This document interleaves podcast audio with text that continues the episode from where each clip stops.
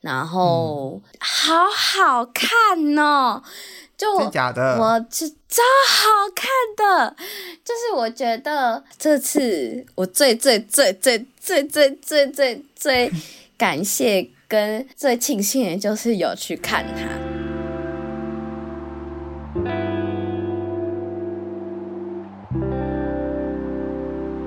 裸听喊名里面有阿达哦，对啊，哦，我不知道这件事，诶，他没有去上播音宣传，我就不知道。你知道那一天，我哥就截图给我说，哎、欸，你看，这、就是梦幻联动，哎，然后我就看了一下，是康康去上播音，康康然后我说，你的梦幻联动里面没有阿达吗？然后他他就传了一个表情，那 emoji 过来。但我们还是会去看这一季的最终场了。哦，我最近在想，但是我觉得我年底要看太多了，我会去看 G 八。你会看 G 八？该不会贺龙夜夜秀你？你你昨天也去看了吧？没有没有没有没有，贺龙暂时在 Stand Up 上面还没有那么大的吸引力。他只要不做 Stand Up，我觉得都有很大的吸引力。哎，你等一下可以聊一聊一下那个。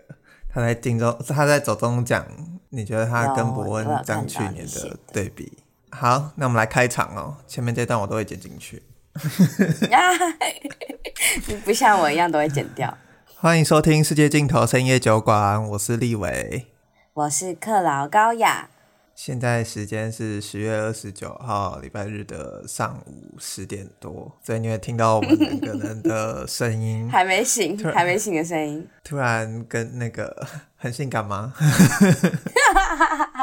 哎、欸，那一天那个康康的标题是讲什么？是做单口的人比较性感，还是双口的比较性感？做单口，做单口比较性感，是不是？对对对对，因为那个是菜冠的菜冠的揣测。对，对，对，对。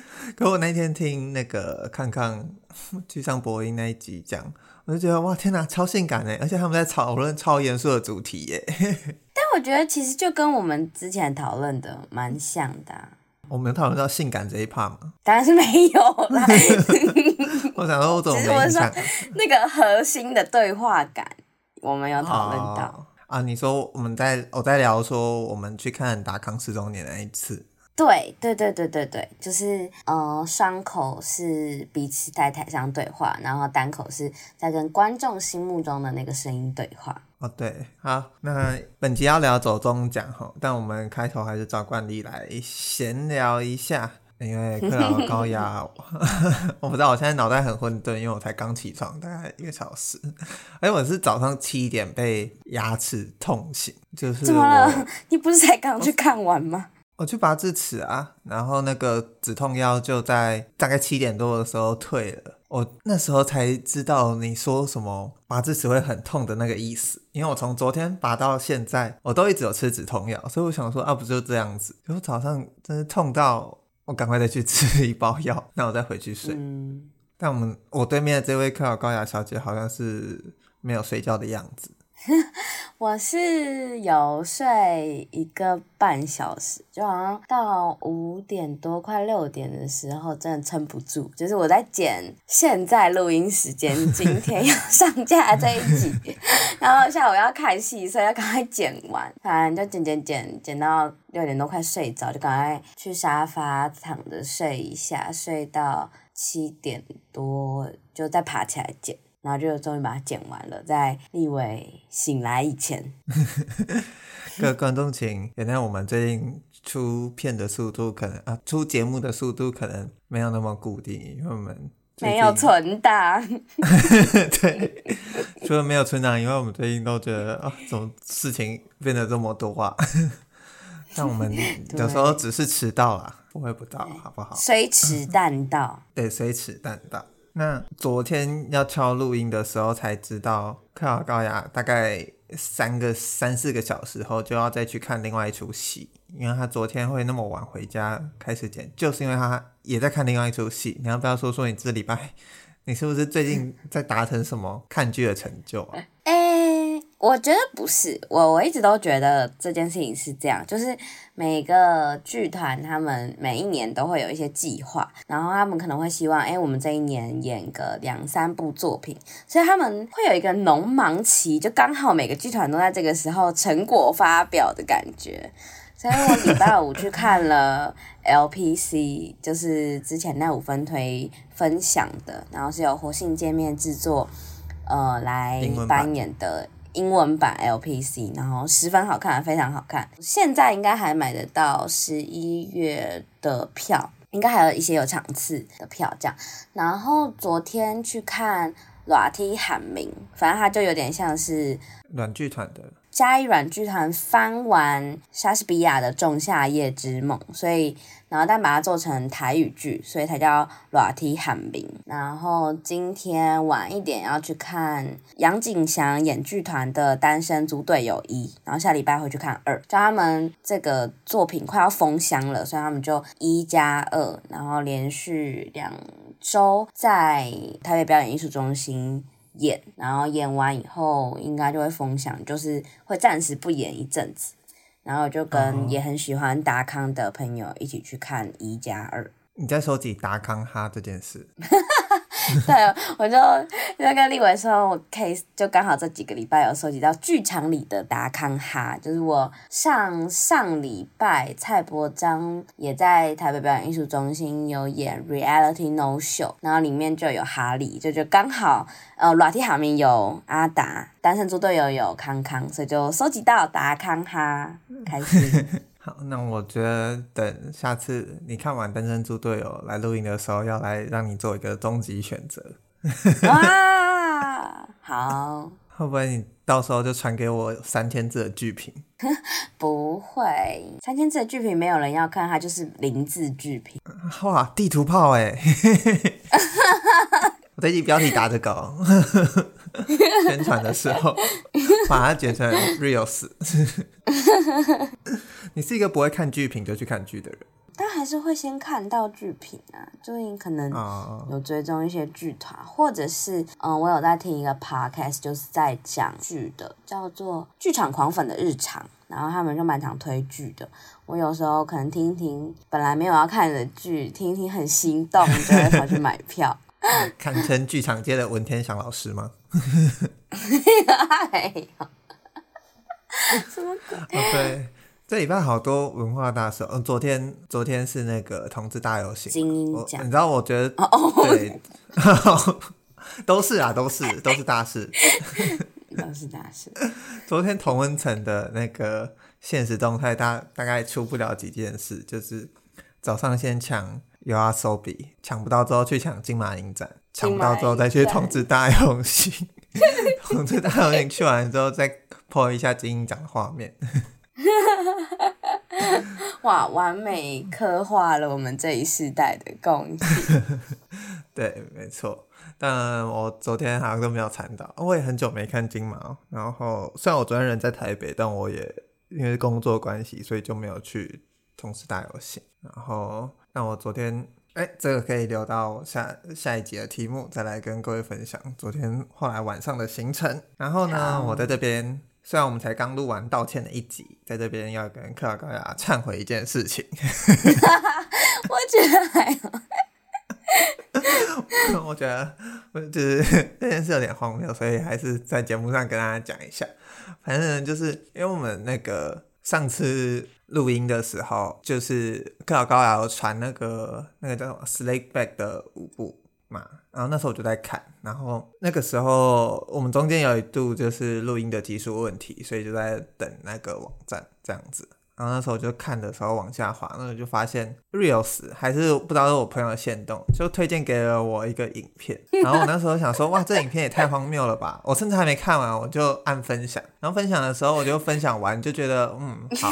然后回到录音，我们就这样录完那一集。然后直到后后面，就是那一天晚上，我忘记我忘记你要传什么给我的时候，我就我还若无其事的回，结果我往上滑的时候发现，哎，为什么我刚分享的那个影片又在这？然后克劳高雅就按了一个 嘴巴张开的 emoji，我就 就我发现苗头不对，不是你没有要解释那个影片是什么？这是最荒谬的地方。对，我现在就要讲，因为我后来又发现那个影片呢、啊，我本来是要传给我哥的，因为那个影片是在教 有人在 IG 的 Reels 上教你用色纸，教你怎么遮懒觉。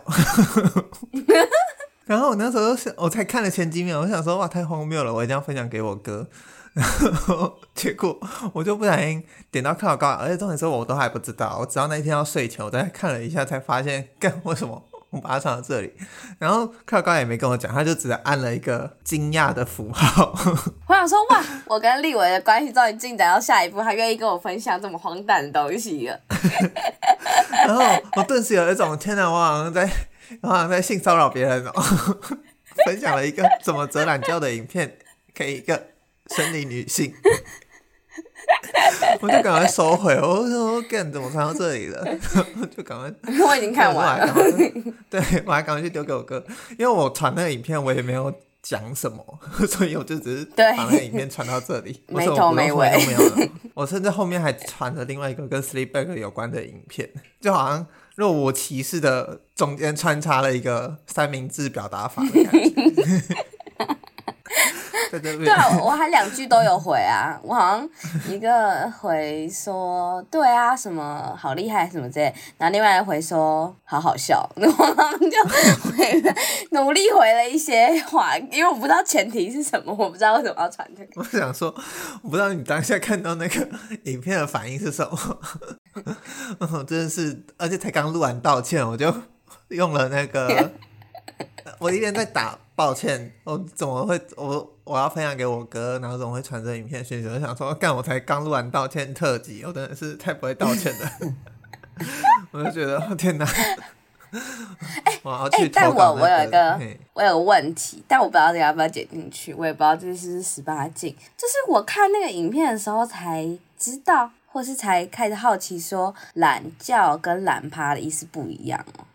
是吗？因为因为他那个影片，他就是前面另外旁边已经先放了一根，然后就说上一集我们教完要怎么做懒觉，那这集我们来教怎么做懒趴。我想说这两个东西不一样吗？因为它是下集，等我一下哦，懒，刚看懒觉，等一下我不能找网友回答，网友都给我乱回。有人说懒觉是阴茎，懒趴才是阴囊。对，好像是，就是它好像一个有下面的东西，一个没有。哦，长知识哎！因为我、欸、对啊，我就再也没有点开那个影片。你觉得你点开那个影片，就会想到你把它传给克劳高雅。对，我懂了。懒觉是那一根，懒趴才是蛋蛋。好。以后如果派得上用场的话，我会分清楚的。这可以剪进去啊，让让观众那个呃性教育科科普一下。这一集可以去报名金头脑奖吗？我还以为是可以色色奖。好，那在这边还是诚挚的跟克劳高雅说声对不起。希望当你在长知识的之余，那个希望你可以了呃可以就是了解我。做这件事的来龙去脉，有有有有，我没有感觉到被冒犯。好的，以为前搞不好十年十年后还会再来讲这件事。我可以下次出国的时候跟大家分享这件事。你刚刚说什么？以为上次录音前没多久有去吃霸王，有去吃台。台通推荐的霸王，哎、欸，应该是瓜吉推荐的霸王。没有，那一家是李依晨推荐的。哦哦哦，如何如何？对，这、就是上礼拜想提但忘了提的这件事。因为我们那个上一次的五分推是瓜吉三人行的影片嘛，那时候就看到，因为李依晨老家在彰化，他就推荐有一个有一个 bonus 的集数的标题，就在讲霸王之争。因为我个我个人是炸霸王派，我不知道克劳高雅是哪一派。因为我从小吃的霸王就是炸的，然后我就看到李晨有推荐北门口霸王，他好像在那个地方有三家，但其中一家就我们去比对影片，发现李晨是推荐其中一家，因为他说他觉得这家最好吃。然后我就想说，哎，其实很近，才好像从那个我现在住的地方开车过去就十五分钟吧，就跟到市区差不多。所以我就我就问我哥说，哎，那要不要去吃？然后想说这么近呢，就走啊走啊。因为那时候黎晨推荐，然后瓜吉也的确说这是他吃过最好吃的炸霸王，然后我们就去。他十一点开门啊，十一点半还是十一点开门？我们想说，那我们就十一点半出发。就到现场去的时候，已经在排队了。然后我们就想说，哇靠，就是感觉大有来头。然后我们就排一排吃下去，哦，就可以理解排一排吃下去这个形容好好笑。就对，我中间省略了一些不重要的细节。对，然后我们就吃下去，就是哇。黎晨品味现在是在我心中是很高级的，有一个这这感这感受感觉，而且因为霸王教父也 也不是到也不知道，因为因为我也没有听过有多少人在推荐炸霸王，但是因为那那那三集瓜吉很明显他在秀肌肉，然后迪拉去高雄那些地方，嗯、对对对。就是去一些偏高级的地方，什么八五大楼上的录音室，或者是一些看看起来看起来很好吃，但是感觉价价位小高的那个小摊贩。李依晨是真的推荐他家附近的东西的那个感觉，我就觉得哇，真的是受我一拜，对吧？对吧？对我来说。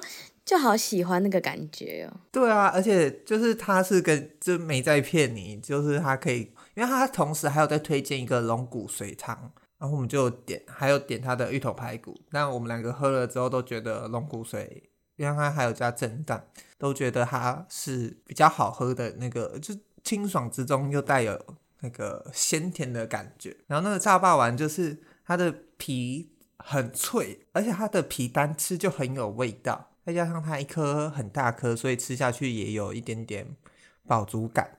再加上它的酱，就会觉得哇，很难得吃到这么不随便的炸霸王。因为我自己从小喜欢的八王，还有一家叫在清水，但他现在开的时间和他的一些，就是因为好像接班了，所以他开的时间点比较不固定，叫白头菜八王，然后要很早去排，所以现在都很少去吃那一家。然后最近就发现这一家，我们还去吃他家附近的小笼汤包，觉得嗯，可以吃到一种甜甜的韵味。因为我们我家是很爱早餐吃小笼汤包 当早餐的人，听起来不是什么。等下观各位观众千万不要觉得说什么哇，早餐在吃鼎泰丰，no，是吃路边的那种 小笼汤包。只是我们喜欢去尝鲜这种平民美食当早餐。那附近平民美食，你讲平民美食就跟真的感觉你平常在吃鼎泰丰。看，那我要换一个词。我突然突然想不到要讲什么。好，我们就很爱，我们很爱吃这种。我刚刚讲路边摊好像也不对。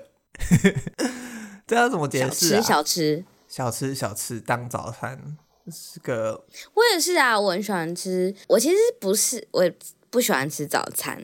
但我人生最喜爱吃早餐的一段时间，就是在台中，因为我有干面加辣椒酱可以当跟猪血汤当早餐，就我很喜欢这种早餐 type，对对对，超爱。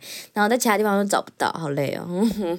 对，我后来上台北之后才发现，把面当做早餐好像不是一个常见的事情对啊，然后小年在那边说：“我真的不能接受哎，我一天三餐都想要吃早午餐。”我们在节目上偷偷抽小年，我们要请有一集要请他回来澄清一下。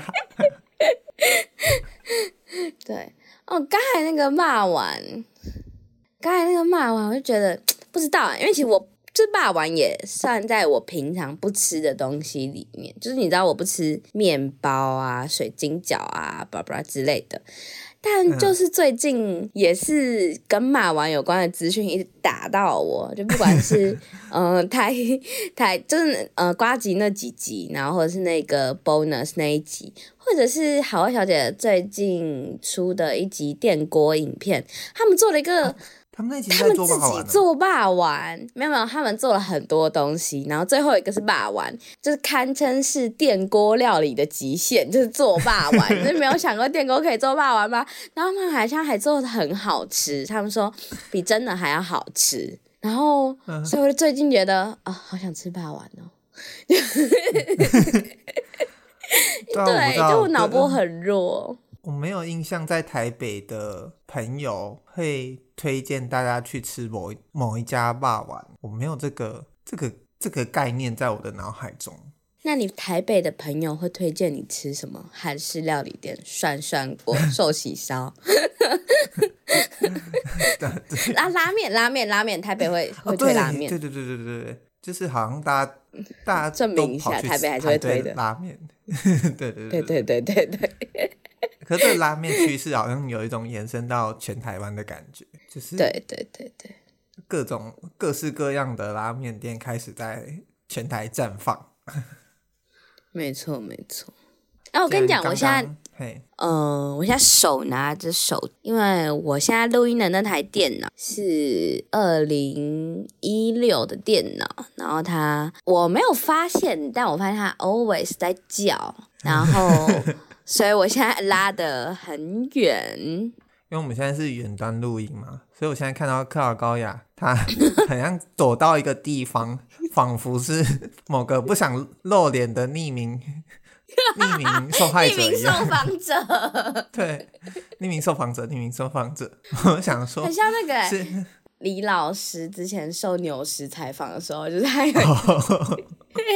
黑黑的感觉，李老师。对对对，你就是再插一个变音的那个后置，你就会，我们可以帮你上那个字卡，化克劳高雅化名，然后二十几岁这样子。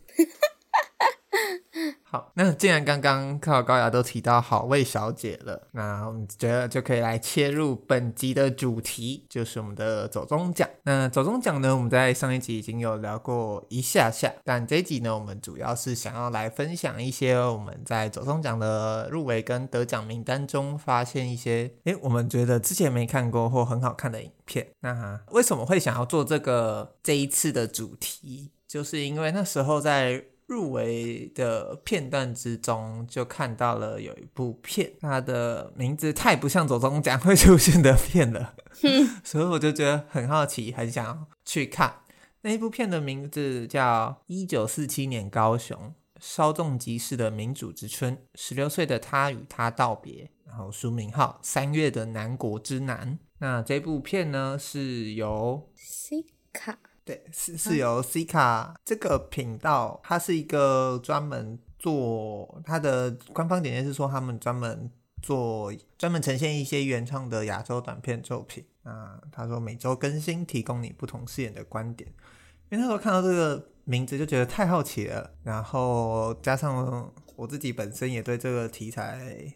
呃，会想要去了解，所以那时候想说，那我再去找这部影片来看。既然找了这部影片来看之后，加上后来陆陆续续在走中奖的得奖影片，又发现一些好像也蛮有兴趣的题材，然后就想说，那不如就来把这个走中奖做成一个主题，那就也请靠高雅一起来分享一下，他有没有在走中奖的前后发现一些平常没有看见的。频道，或是平常没有看见的影片，或平常想碰一直没有机会去碰的主题。那除此之外呢，我觉得我们也可以来聊一下我们上一集不太算是有认真聊到的。我们上一集比较认真聊到的是走音奖，那我们比较没有聊到的是伯恩的出金。在开场的时候，各位观众也听到克劳高雅最近要去看 G8。但他也说，贺龙目前还没有对他吸引力那么高，所以我在这边也想要 趁这个机会来问一下克劳高雅，对于去年贺龙走中奖的表演跟今年伯恩的出镜表演有什么想法，或自己觉得啊、有什么觉得好奇的观察吗？但我以我本来以为我跟立伟讲过，还是其实我没有讲过。反正就是我看完的时候，我有蛮明确的感受是：第一是博恩还是很强；第二是你可以看到博恩的弹性，就是他在当场讲的所有梗，其实可能都是距离走钟奖可能一天两天的事情，嗯、就是他就把它写进段子里。你可以看到他的段子是不断的更迭的，就是很像一个一直更新的 App。然后其实总体的精华跟精彩程度来说，一定还是贺龙的最为优秀。可是那个优秀是，嗯、呃，你可以感觉到是耗尽他的能量。我记得有一次，好像是百灵国周二夜。然后他们就邀请乔瑟夫跟伯恩去上，然后伯恩就说贺龙那个是真的觉得很厉害，他自己都觉得他自己很少称赞人，但他都觉得他真的做的很不错。然后而且走钟奖这个也是他自己说他他也想要去做，他很想要去接的。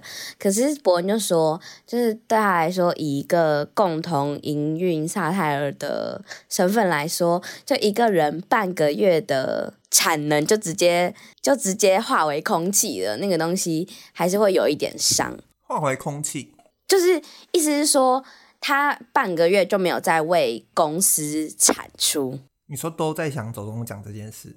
对，哦，是哦，对对对对对，所以就是因为我有这个背景，所以我很知道说，就是贺龙，第一次贺龙那个东西真的很精彩，可是真的是。它有点像他的集大成之作，可是相较来说，我觉得伯恩像是一个放长线的东西。我相信这个东西可能他可能刚开始构想花不了一天两天，然后只是后续改，就是每次改可能半个小时半个小时。就对他来说，这个东西是可以走很长久的。就是今天就算不只是走钟奖要找伯恩来来做 stand up 的表演，可能突然金鹰奖。甚至金马奖，随便乱讲，就是连续好几个礼拜都有，他都可以很相对来说轻松的上台，然后去演绎不同的不同的段子，或者是还是会有一些相同的桥段，但是用不同的方式承接去 fit 那一个奖项。我觉得这就是伯恩厉害的地方。所以你要说。博恩总体来说的精彩程度没有像贺龙嘛？我觉得是他的取向，或是他他想要满足的事情不太一样，所以我还是觉得以我觉得博恩是以这个前提为要求去设计他的段子，这些段子还是非常优秀，然后还是可以看成是本届走中奖前三好看的片段。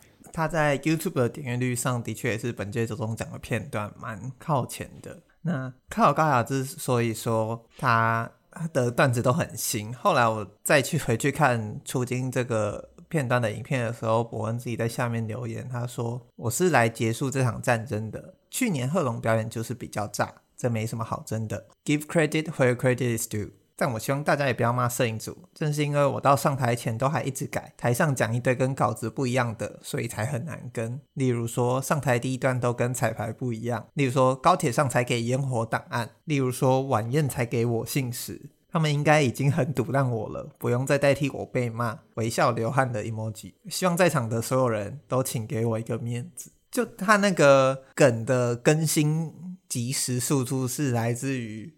他到了当天都还在改他所想到的任何话，所以才可以一直接上这么的更新的梗。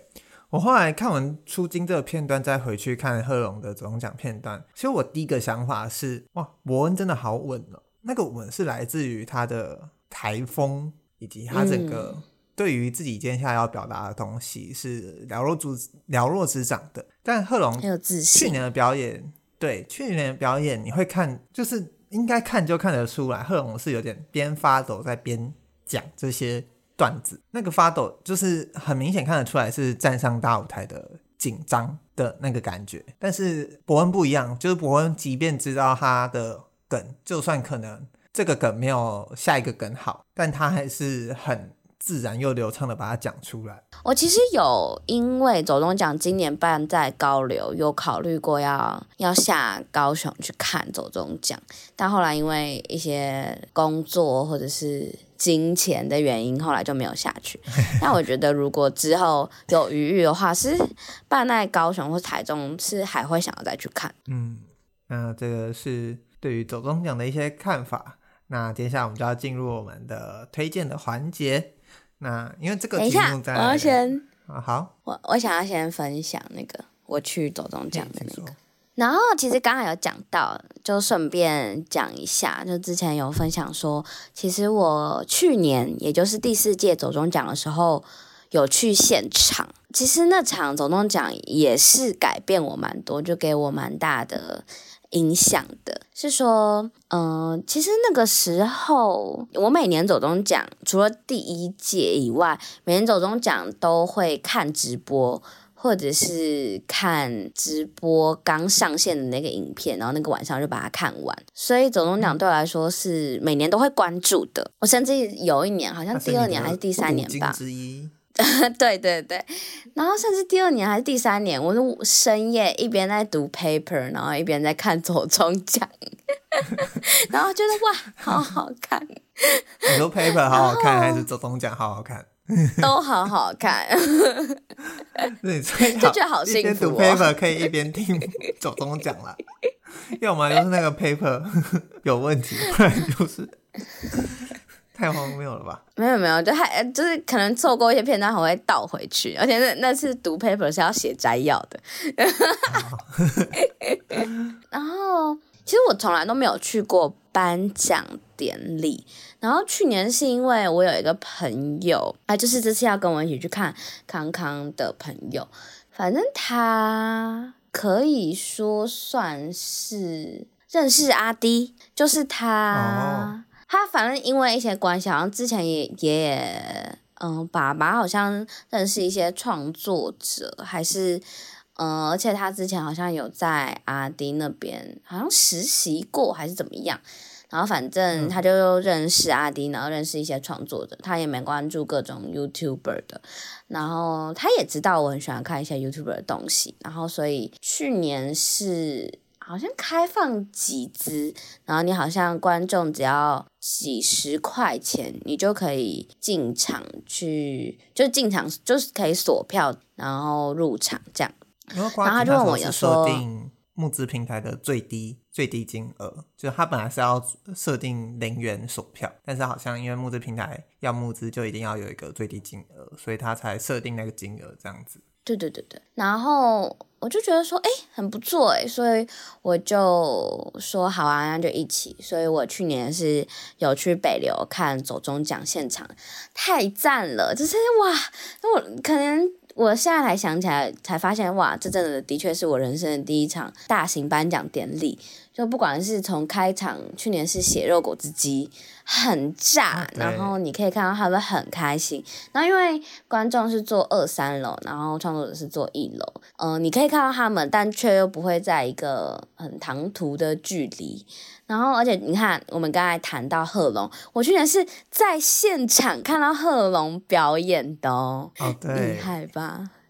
然后大家也说不定也会讲到，就是去年去现场看，然后去年所有入围的影片，让我觉得，让我觉得，哇，原来 YouTuber 界现在已经这么这么人才济济了。就是，就是虽然我以前觉得我是很喜欢一直开发新的 YouTuber，可是可能到了某个时刻。我的看的量可能也快到了一个饱和点了，所以我可能没有发现我自己大部分的时候还是看一些我自己熟悉的，虽然还是会有向外探索的时候，然后就发现哇，有很多好，待会我直接小爆了一下，待会会讲到就是去年的 Open 奖，就是开箱奖的意思。Open 奖入围的，要么是什么台湾历史上最大型的矿。矿灾，然后要么就是什么开箱捷运工程，嗯、就我那个时候想说，啊、明明前几年的开箱都还是一些，然后呃礼品的开箱，开箱或者是一些模型的开箱，结果现在直接给我开箱终结是怎么被做出来的？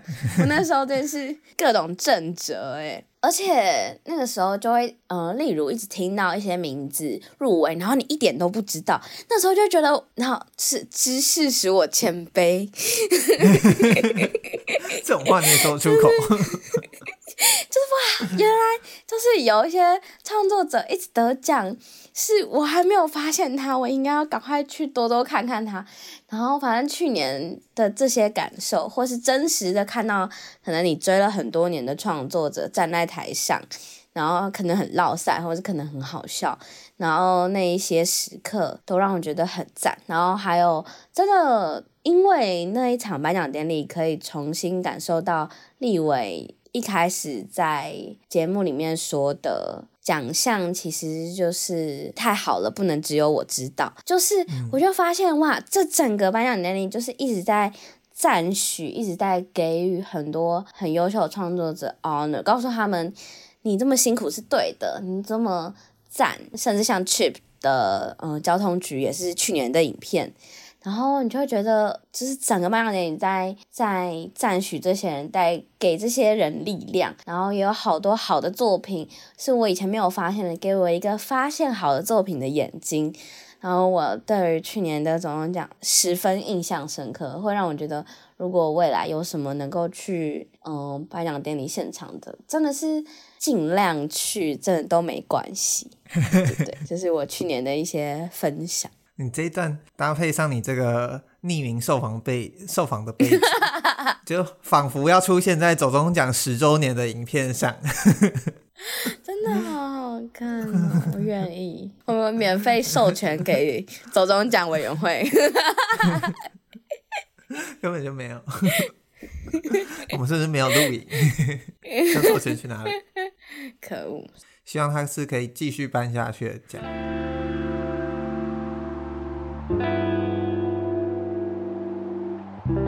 好，那我们来进入我们正题，就是我们怎么看，我们看到了哪些走中奖的影片？那我们又有哪些想要推荐给大家的呢？那我自己其实我也没有全部看完，因为真的太多了，就是 太多了。对，有些影片也不是什么二十分钟、十五分钟，就是什么一个小时或者是四十分钟以上起跳。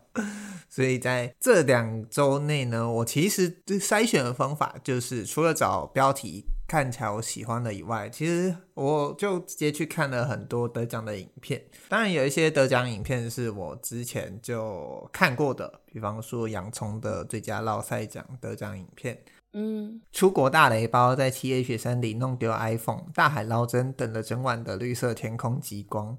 身为一个图文系 YouTuber。插画作家竟然是以有一半以上的真人影片来得奖，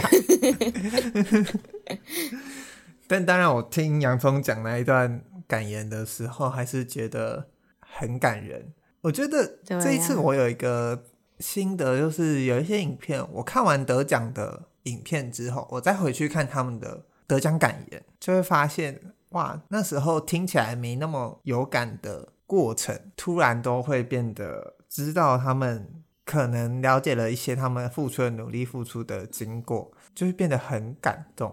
我觉得有一个我一定要提的，因为我后来再回去看得奖影片的时候，我就看了有点想哭啊。得奖感言的时候的有点想哭，那就是 Hook 的说走就走奖 啊。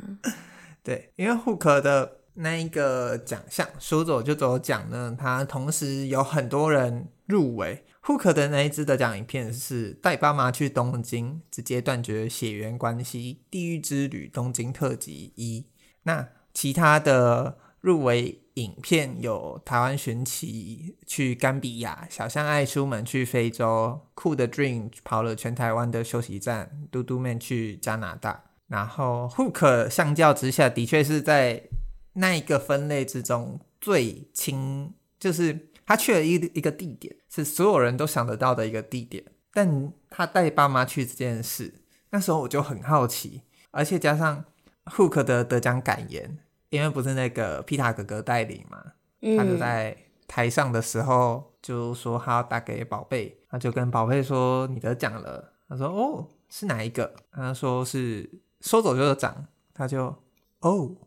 有我爸妈的那一个，然后我就觉得，哇，他就说他要断他网路，但他接下来得奖感言，我就觉得很感人，是他就是说他感谢他爸妈在一些小事，就是有点像是他予取予求的时候，还愿意包容他，给他他想要的，然后他就说他最后希望他之后可以多花他们的钱。那时候我听这一段没什么感觉，我只觉得前面很好笑。但当我看完了 Hook 说走就走讲的这一部东京之旅之后，就那个感动会就油然而生呢。就我不知道，我相信克劳高雅应该是在 Hook 出片的时候就看过这部影片的，然后我不知道你那时候有什么感觉，或者是你那时候就是有觉得这个影片会得奖吗？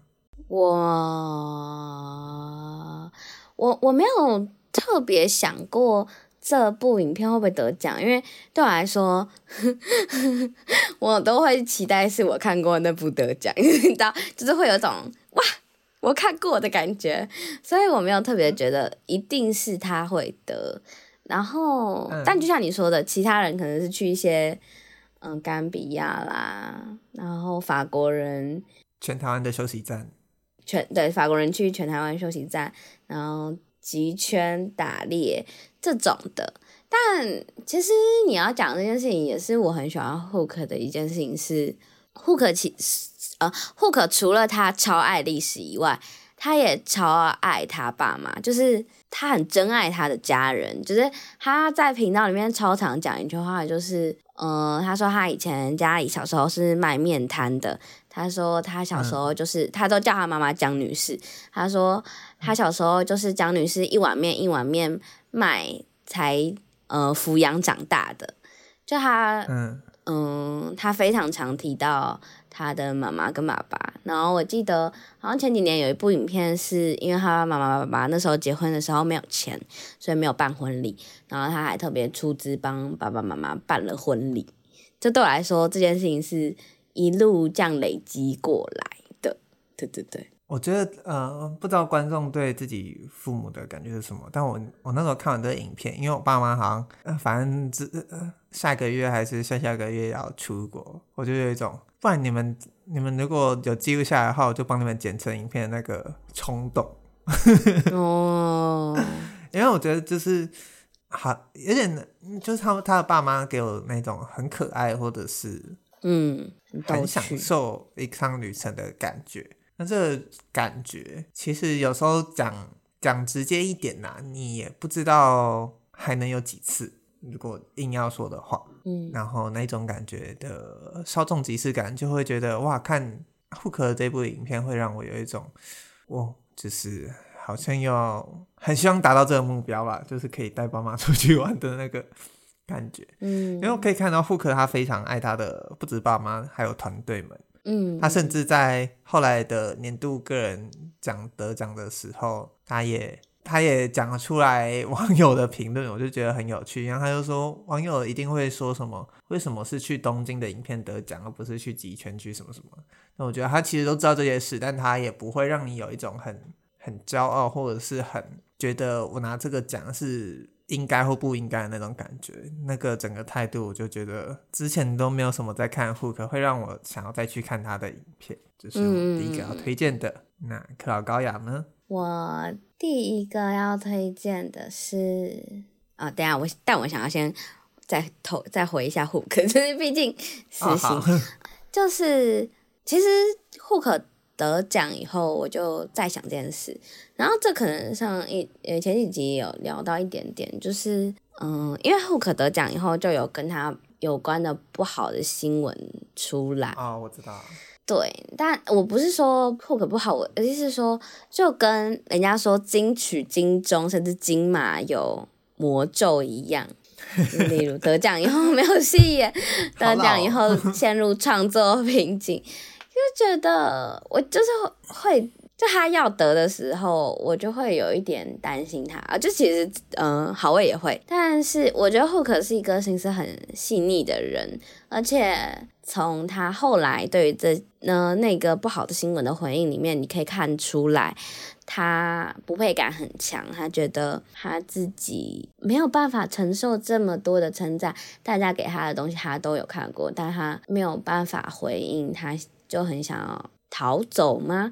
就是他，嗯，他就还有点开玩笑说，如果就是请原谅我不回讯息，难怪我在做打电话挑战的时候都没有人要接回我电话，他就有点半开玩笑，可是就会觉得有点心疼吗？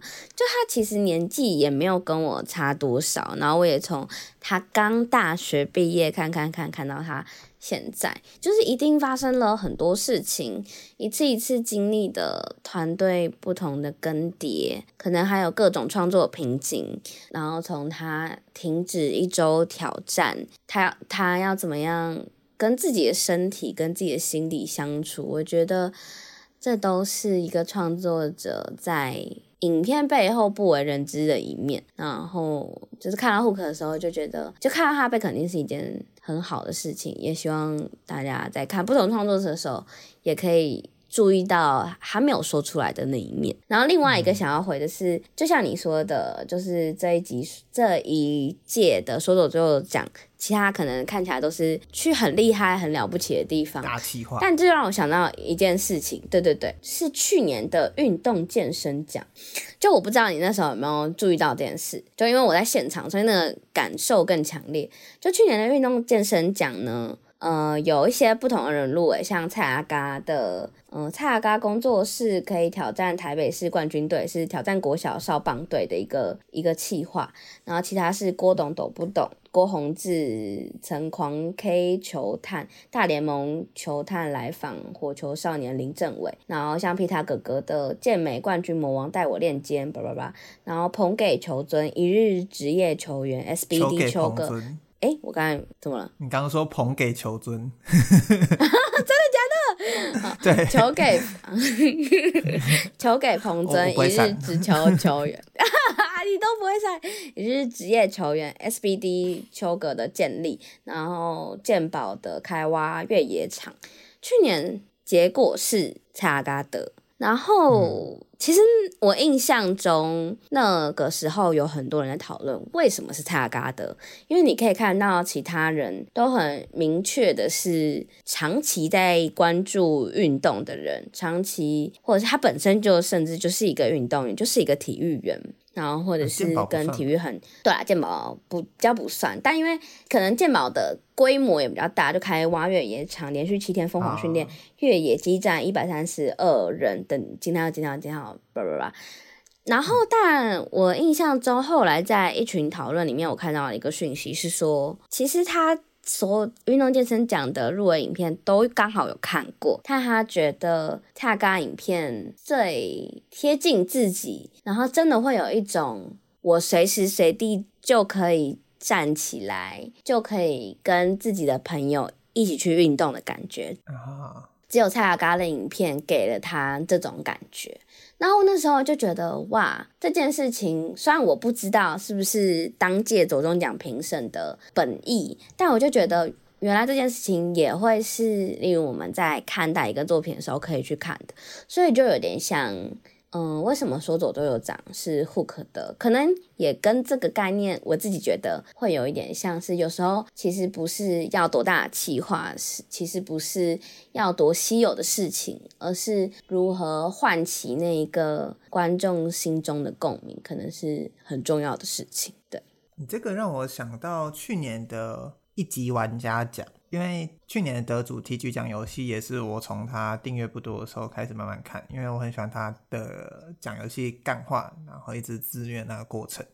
然后 TG 讲游戏的影片标题是“初代魔界村，我来受苦就好，没事不要碰”。那其他的是阿瑞 Minecraft 最高金字塔合集，我用生存模式盖了一个七五七乘七五七乘三千一九的金字塔。火火放挑战 Minecraft Speed Run 失败要捐十万元。，Fit 人生肥仔尊和西兰飞鱼不会飞。二零二二年的刀剑神域的 VR 元宇宙到来了吗？在二零二二年拥有一套顶级 VR 设备是什么样的体验？疯狂老爹同骨何人真的存在？他手持双刀帮助玩家打倒最强 BOSS 上百次。艾尔登法环的火传奇。Demi Solo Her Feat Client Two Boy Simon 的阿尔宙斯到底要不要买？Simon 不专业分析上线，玩到让我觉得变渣男。这是一个大联盟投手的诞生故事，然后都很长，所以我加快 速度念。大家现在影片标题都喜欢越举越长。然后去年得奖的时候，我记得好像其实我忘记是谁讲的，还是是当下的得奖天音讲的，就是之所以 TG 他只是玩魔界村。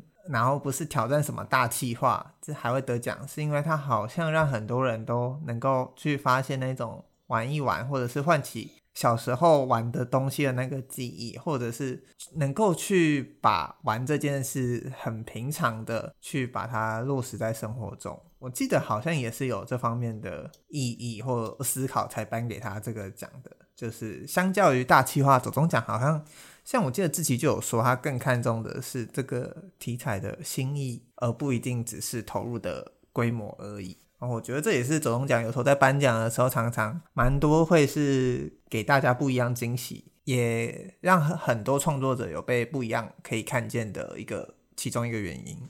嗯。那接下来，哎，特老高雅，终于来到我的第一个推荐。我的第一个推荐就是《超认真少年》。哦，之前在颁奖典礼看到以后。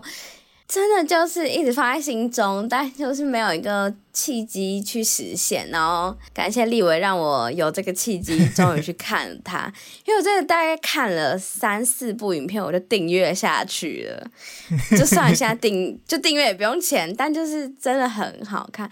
就是呃，他们今年入围的两支影片。都没有得啦，但他们今年入围最会 fit 奖，师徒第一集超认真的老家宅水电首度合体做家里最难做的工程，超认真学徒 EP One。呃，总之这一集很简单，这一集很好笑，就是那一集只是呃他哦，就超认真，对，要介绍呢，超认真少年 是一个像在做工程做水电的一个频道。然后他介绍了很多跟水电工程、跟工程设计，他本身也是艺术家，所以是一个这样子，有点像是他都自称是 YouTuber 界的重工业少年这样。然后 他那一集，但他做了这么多有趣，就是或者是很大型的工业开箱，或者是呃工程知识分享，他那一集就只是简单的。他爸打电话跟他说：“哎、欸，家里热水器坏了。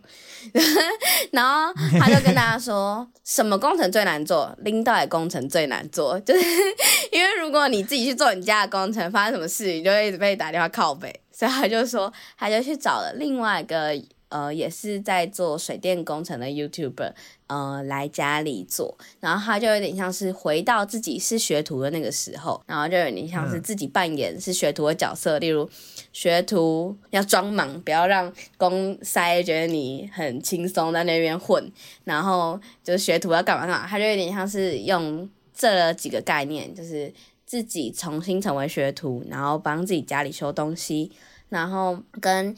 他看着那个 YouTuber 叫梁师傅，他看着梁师傅的时候，会想到自己的爸爸。就是虽然他的爸爸不是一个水电工，但是他说在那个年代的爸爸，其实家里什么大大小小的东西都要会。他就曾经看着他爸爸这样子的背影。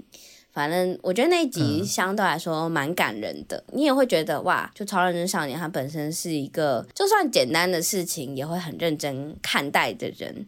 那时候就觉得，哎，这一集真的让我觉得很好看，很喜欢。然后我就去看了，就因为这样，所以想说不行，那我就去看去年的 Open 奖的，就去年、嗯、去年他的捷运上下集。都有得奖，就他上集是得最佳制作人奖，上集马路底下的危险工作，一起盖捷运，挖捷运隧道工程，然后下集是得 Open 奖，如何制造捷运，地底超危险，告别台北捷运隧道工程，地下三十米作业总算完成了，然后、嗯、好好看哦。就我，我是超好看的，就是我觉得第一是他把很难的知识用很简单的方式分享，然后而且他配的图都、嗯、配的影片都很认真，他告诉你哪个东西是就是隧道在里面，然后他分几个步骤，例如你要先挖到地底下的某一个深度，然后你要开始把你要拿来挖隧道的那个叫。潜，嗯，潜盾机，对，潜盾机，啊，潜是潜水的潜，盾是盾牌的盾，然后把潜盾机的每一个零件从高处运下来，它每个零件可能都几十公斤重，因为它最后是好像几百吨的机器吧，所以它是一个一个零件掉下来，然后才把它组起来，然后它在地底下。每推进一百公分，可能就要一两天，甚至一周、两周之类的。然后他告诉你整个东西是怎么运作，它的土是怎么运出来的，然后它会有哪一些细节，然后每一个东西它是怎么做的。就是第一是他把很完整的架构告诉给你，可是第二是他用很简单每个人都可以理解的方式，然后再搭配图，而且你会觉得他是一个很认真在看待这件事。他可能讲一讲，他就会说：“哦，这个东西真的很辛苦，就算你这个东西在地底下，你误差五公分就很不得了。”或者是他上集的开头就是好像就有地震。然后他们就在地底下就挖拉着一个板，然后然后就开始地震，然后就又有一些土石这样掉下来，然后他就说来不及了，现在开始跑就是也跑不掉了，所以他就很淡定的站在那里。但他后面就有说，其实这些就是你现场看到的所有工程师下来就是有觉悟，因为一个东西砸下来也不用急救了，你就都没救了这样。哦，就我。真的觉得很好看，就是把你过去习以为常，就是你在你台北捷运 BB 或者是噔噔，就是你就在听各种捷运路线的那个进站音乐的时候，原来有这么多辛苦的过去没有被发现，或者是我们过去。注意到这些工程的时候，其实都是出了公安意外，然后我们就在那边东怪西怪。Oh. 可是其实平常他们做好东西的时候，我们也没有给他一个 honor 啊，就是我们平常在享受的时候，也没有感谢他们，也没有觉得哇，他们真的呃帮整个社会付出很多。很对，然后就只是，然后就只有他们。可能当然，公安意外有很多时候还是有疏忽的地方，但就是被骂的时候会被骂啊，但成长的时候没他们份。嗯、就这两集真的让我重新感受到这件事情，而且我觉得今天如果是其他人来开箱捷运地底工程的话，第一是可能也没有办法带给我们这么多知识，第二是没有办法。让我们用这么认真的角度去看待它，就是有些人可能，例如会为了追求白话，就是知识白话科普，所以就把东西弄得很简单。然后，但他有时候讲用很简单的方式讲，他就是说 好，没有。然后就是例如他可能有时候，嗯、呃，就是他有一段就是在说，好，来，我们接下来要去 DIY。嗯、呃，整个环忘记了，反正就是 DIY 某个某个东西了。然后下一看他就说：“怎么可能 DIY？如果有一个人可以 DIY 这个东西的话，我就拜他为师了。”他就有点这样半吐槽，可是你会觉得他真的知道这些东西，他就是 he he knew the shit，他知道这些东西到底有多难。就这个东西就是其他 YouTuber 做不到的，因为他本身就是工程背景。那我就因为这样，所以就去看了他的维基嘛，就反正把他一些资料看一看，然后就超认真少年本名许廷瑞，然后大家会叫他阿仔师，然后反正他其实国中就辍学，然后为了养活自己才去当工人，然后大学毕业以后做了很多不一样的事情，服装设计。雕刻、潮牌、妆法、工程建造、工业设计，然后后来就有点转型成为金属雕塑的艺术家，同时也是音乐家。他后来还跑去自己去读了东海大学的美术系的硕士班，然后他还办了很多自己的展览。对，就是到底这么有才华的人，我怎么现在才知道？然后我不太确定他的乐团叫什么名字。但他的乐团记录还曾经入选二零一五年、二零一八年的山海豚音乐季跟摇滚台中，反正就是一个 超级超级多才多艺的人。对啊，这才是真的斜杠好吗？对啊，就觉得，反正我就真的是觉得哇，这次我最最最最最最最最最感谢。跟最庆幸的就是有去看他，所以我才说我后来就就是大概看两三集就马上订阅他。那当然，除了这么大型的东西，它还是有一些呃介于之间，就没有没有那么一般日常，然后也没有那么就是是超级爆炸大型的。就像他这次另外一部入围的《无情工商奖》CNC 机械夹头教学，月付钱直接带走千金看未来大事业。然后他就有一个计划，有点像是入赘计划，他就是半开玩笑，就是嗯、有一个嗯制造科嗯零件制造商叫惊喜科技。然后反正就是惊喜科技的千金，然后他好像前几集就已经带他常常去看一些工程，或者是反正就有找他做一些企划，然后他就有点半开玩笑说自己想要入赘，就是惊喜科技家，然后所以他就会说一直说入赘计划，或者是他说岳父之类的，就很好笑。你就会看到他也会有很好笑的一面。然后呃，里面的那个惊喜千金叫做 Lucy，就是。其实很多留言都会讲，他觉得哦，Lucy 也是一个很很有气质的人，就是真正的大小姐不需要很多的可能品名牌才能衬托他的气质。然后，而且他本身因为要接家业，所以好像也是读机械系的。所以那一集就是他带他去就是夹头工厂，然后超人能少年就会突然问他说：“诶，这个东西你知道它什么？”他说：“哦，这个应该是。”气压的夹头，然后是什么什么，就是一直抽考他，他就一直回答出来，然后两个人的气氛都觉得很舒服，很好看。然后我觉得这个这系列就真的是，要不是因为这次要做这个企划，不然我可能 大部分时间都会砸在上面，把它以前到现在很多各式各样的片看完。这是我第一个要推荐的，讲太多，可恶。那我现在，我现在好想要，我们等，我等一下结束之后，我已经先把马上去看存起来了。好，真的，因为他也是处于在一个，他对我来说都是一个只知道他大概在做什么的频道，但是也是没有去机会，而且偏偏那个水电工程领域也不是一个我之前就有兴趣的领域。但是我刚听完克劳高雅讲完，就会觉得哇，就是。超看起来是不能错过这么好的频道，而且其实我觉得，像很多事情，如果就是我不知道你有没有听过一个东西叫费曼学习法。反正虽然费曼这个人本身有不少争议，但是那个学习法大概的一个意思就是说，如果你能够把你学到的东西告诉一个小学生，用最简单的话语让他听得懂，那才代表你真的学会了。我其实觉得很多事情都这样，你有没有办法把你的专业领域，透过很简单的语汇，能够让一般人也知道，但是其实这是很难做的一件事情，它真的很难很难。就你当然可以在你的领域里面绕出很多专业术语，看起来很专业，但我真的觉得，就是你要把你的想法或你的概念，真的去传达给让不是这个领域的人都能知道。我自己觉得能够做好这件事，都是一个很很困难的事情。嗯，然后。因为你刚刚克劳高雅又在介绍超认真少年本人这个人，然后我刚刚去翻维基百科也是吓到，我想说什么啊？是不是？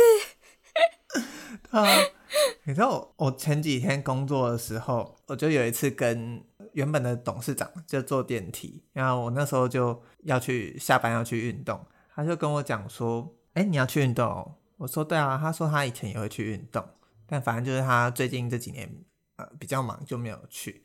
然后他就跟我讲说，因为他就是你可以看出来他是有年纪，但是他的身材什么都很苗条，然后加上他每天的打扮都都是有品味的那一种，就是他会给你一个气场、一个质感的那种。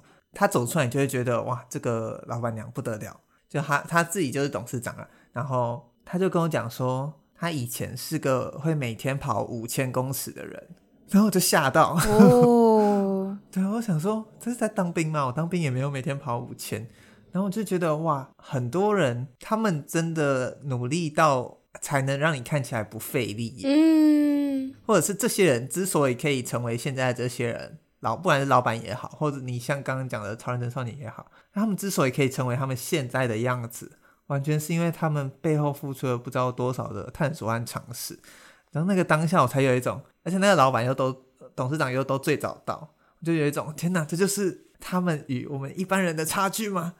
那种感觉，真的。而且补充一下，就是因为我刚刚说他国中就辍学辍学混帮派嘛，然后你知道这件事情，你再去看他的频道，他有时候说，嗯，他就是讲一讲就开玩笑说啊，大家。拍了我们堂家的时候，你就终于有种他不是在讲干话，他是在讲自己的事情。对对对对对，我就觉得哇，真是特别不一样。好，那在我们本集是走中奖，但然后我们现在只各推了一个东西。对因为我们这一集本来就打算前面畅聊了一堆东西。对对对对，所以我们还会还有一些我们私信也很喜欢，或者是这一次走钟奖才发现的好影片、好创作者，我们下一集再来分享给你给大家。那我们在这边先做一个结，这里是世界尽头深夜酒馆，我是立维，我是克劳高雅，我们下次见，拜拜。那就先卡。你做的好尬哦，好好笑。很尬吗？